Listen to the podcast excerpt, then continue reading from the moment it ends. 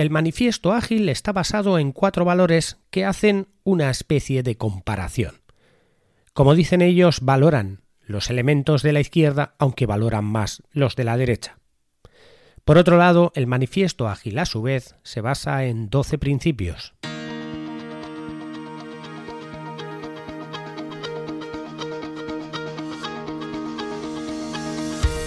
Hola, estás escuchando Proyecta, un podcast de Milka FM sobre dirección y gestión de proyectos, metodologías ágiles, lean, productividad y mucho más. Yo soy Abel Yécora y os voy a contar todo lo que tiene que ver con este mundo.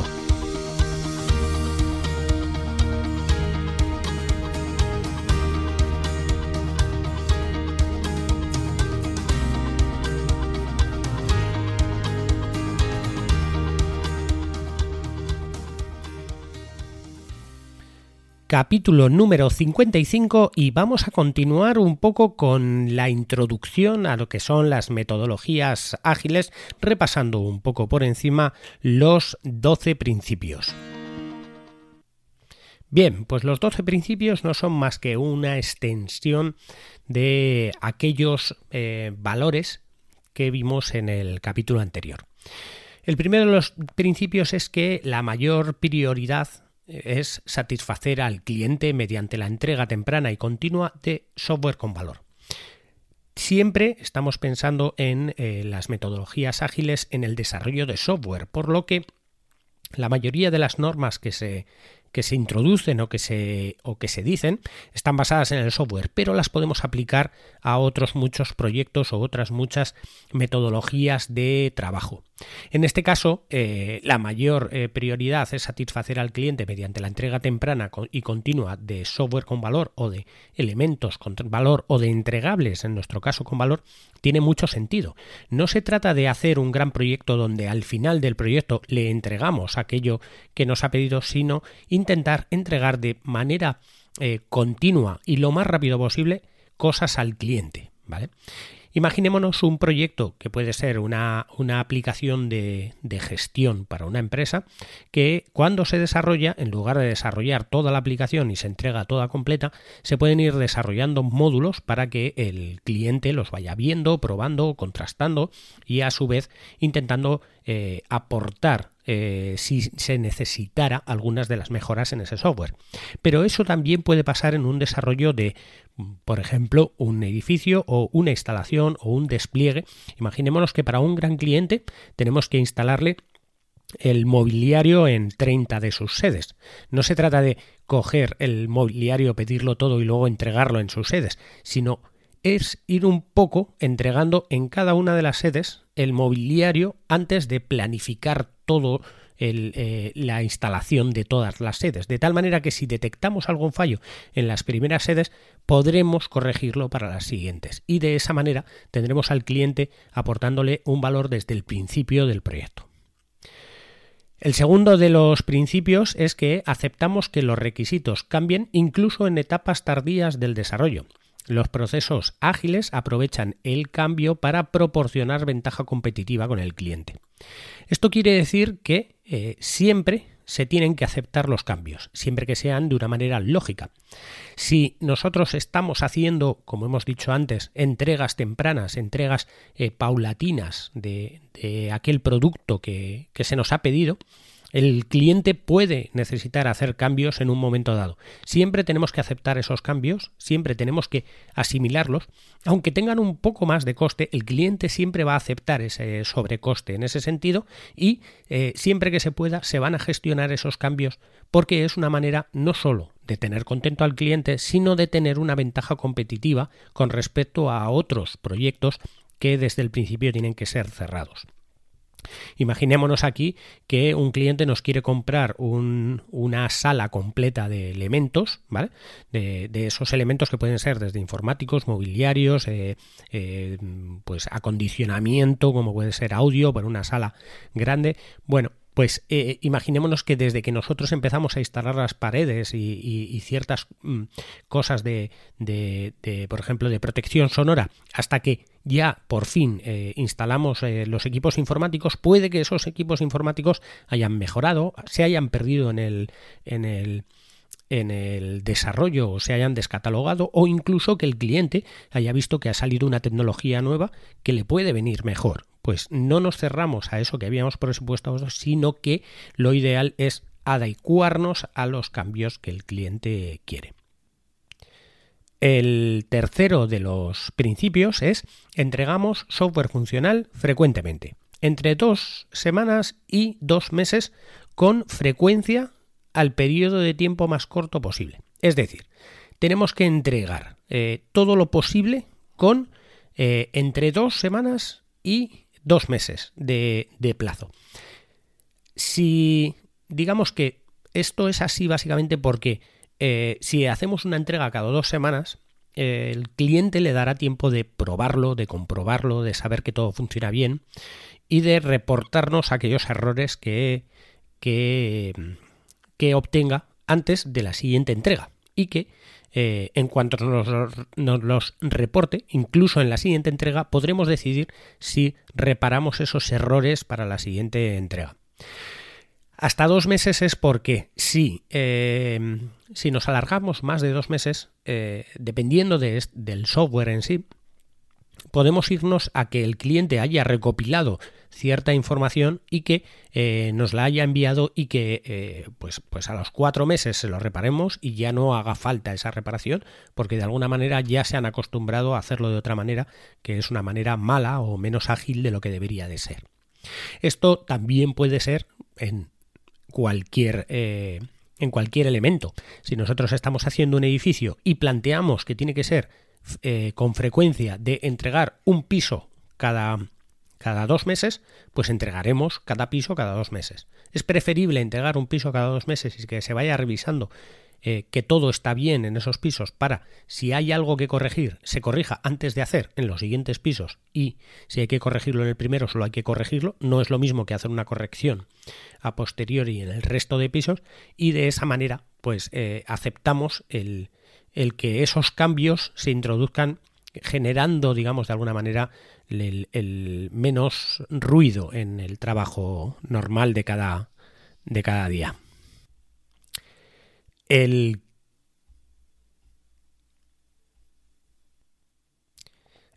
cuarto de los principios es los responsables de negocio y los desarrolladores trabajamos juntos de forma continuada durante todo el proyecto.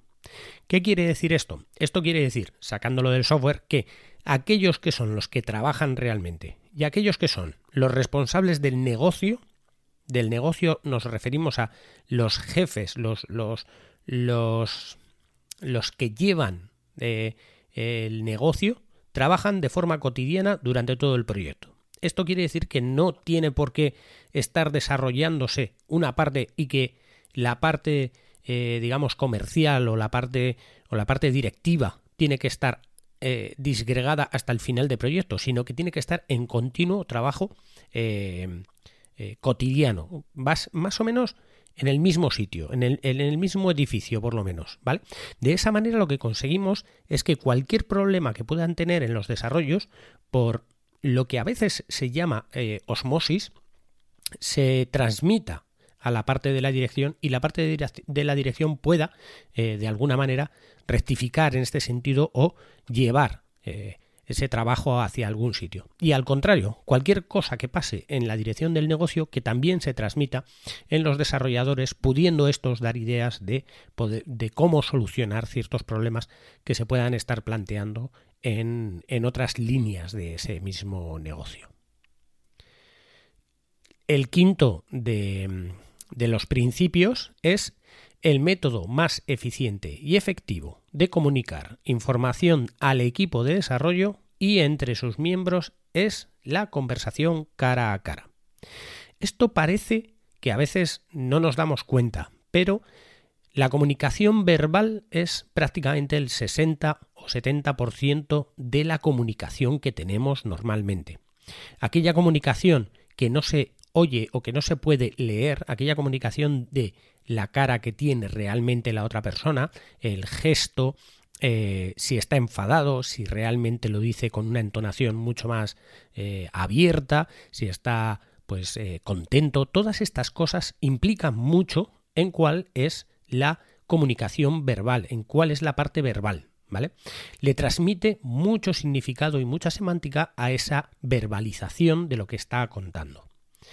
Muchas veces vemos que en grandes empresas se crean muchos malentendidos por comunicaciones con correos electrónicos y cosas así, y es porque no nos ponemos en la entonación que tiene la otra persona, sino en la entonación que, nosotros tenemos en ese momento, es la que ponemos en aquello que estamos leyendo o estamos escuchando en ese momento. Entonces, la comunicación tiene que ser cara a cara. Tiene que ser cara a cara para poder evitar esas malos entendidos que no hacen más que que el desarrollo de un proyecto vaya eh, mal en principio. El sexto de los principios es el software eh, funcionando es la principal eh, medida de progreso. Es decir, aquello que ya está funcionando, aquello que ya está en marcha, es la medida del progreso. El progreso de un proyecto no es llevamos adelantados estos módulos y estos y estos, pero no hay nada funcional. No, el proceso, eh, la medida de cómo va el progreso del proyecto siempre se va a medir en qué es la parte que está funcionando. Si nosotros lo que estamos haciendo es una autopista, en esa autopista en realidad veremos que el desarrollo del proyecto no va a ser eh, o sea, se va a medir con aquellos tramos de autopista que realmente están circulando los coches, no aquellos que ya tenemos eh, tiradas las tierras pero no hemos asfaltado y eso se considera un porcentaje. No, no, no. Aquello donde esté circulando coches es la principal medida del progreso de un proyecto. Vámonos a algo más pequeño. Si nosotros vamos a recoger la casa y lo planteamos como un proyecto ágil, pues tenemos que medir cuánto hemos recogido la casa por aquellas cosas que están ya en su sitio. No si hemos sacado todas las cosas de los armarios y ya las hemos dejado ordenadas y puestas encima de una mesa. No, porque ya no, todavía no está terminada esa parte. Solo aquellas cosas que están realmente, eh, realmente funcionando, realmente en su sitio, son aquellas eh, por las que se mide el progreso del proyecto. Porque tener todo a medias es como no tener al final nada hecho. El séptimo es eh, los, los procesos ágiles promueven el desarrollo sostenible. Los promotores, desarrolladores y usuarios debemos ser capaces de mantener un ritmo constante de forma indefinida.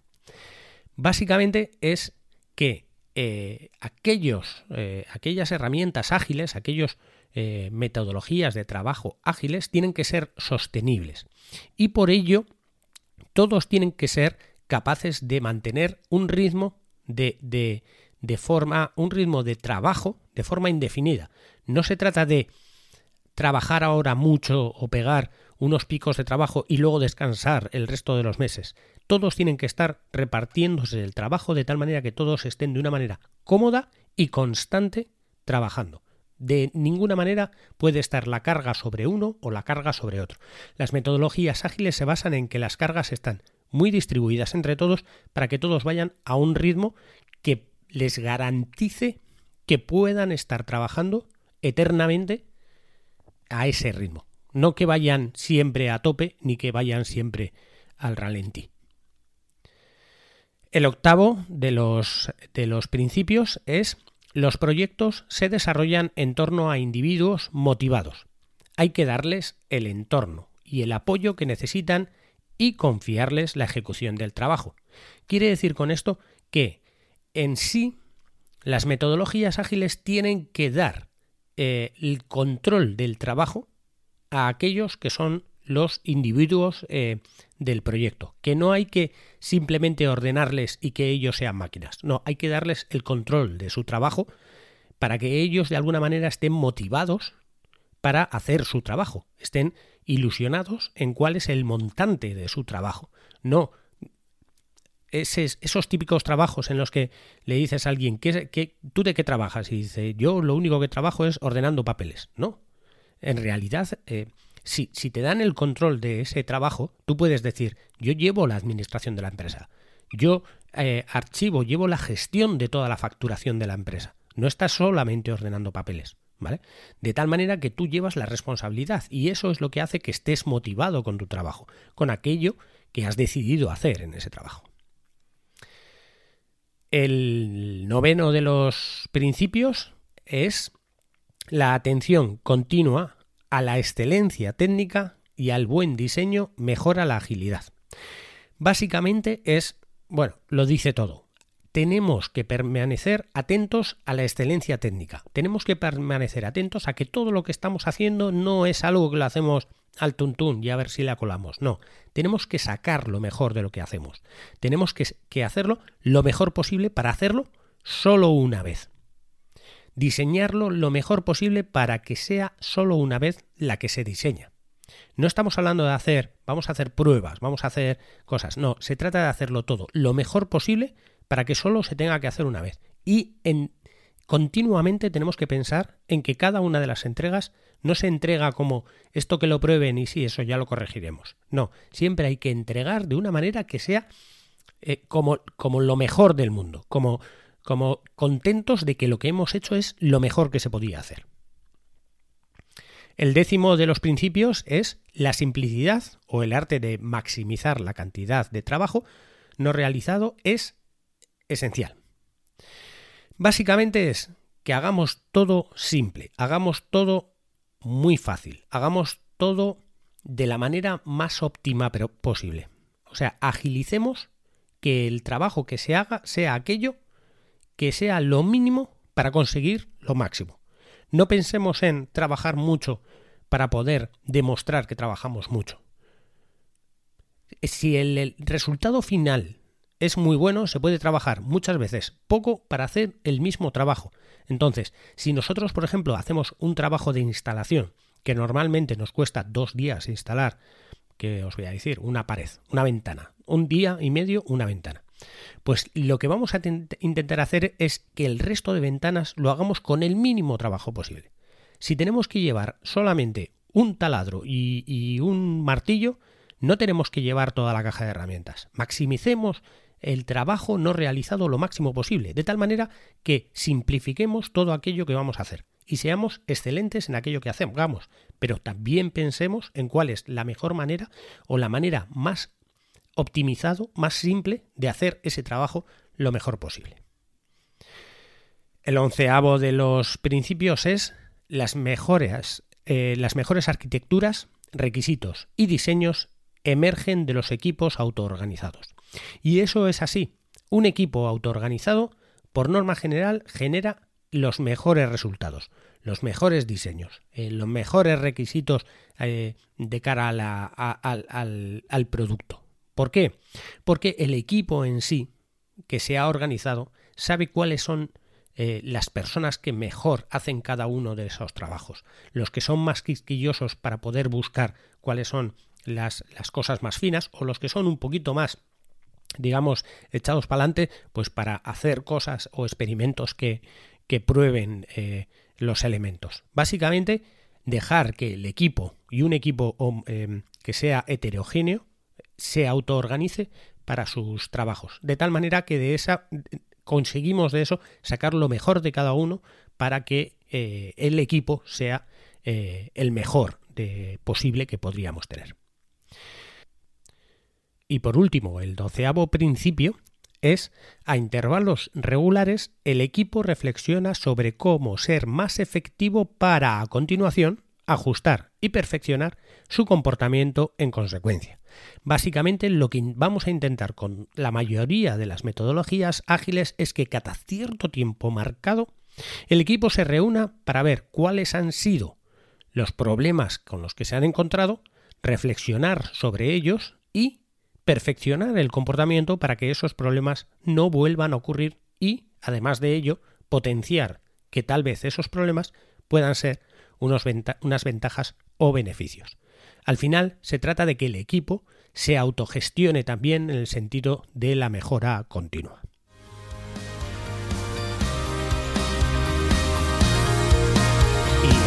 El capítulo de hoy. Muchas gracias por escucharme. Tenéis toda la información de este capítulo en Emilcar t.fm barra proyecto. Podéis hacer vuestros comentarios en el grupo de Telegram t.me barra proyecta podcast.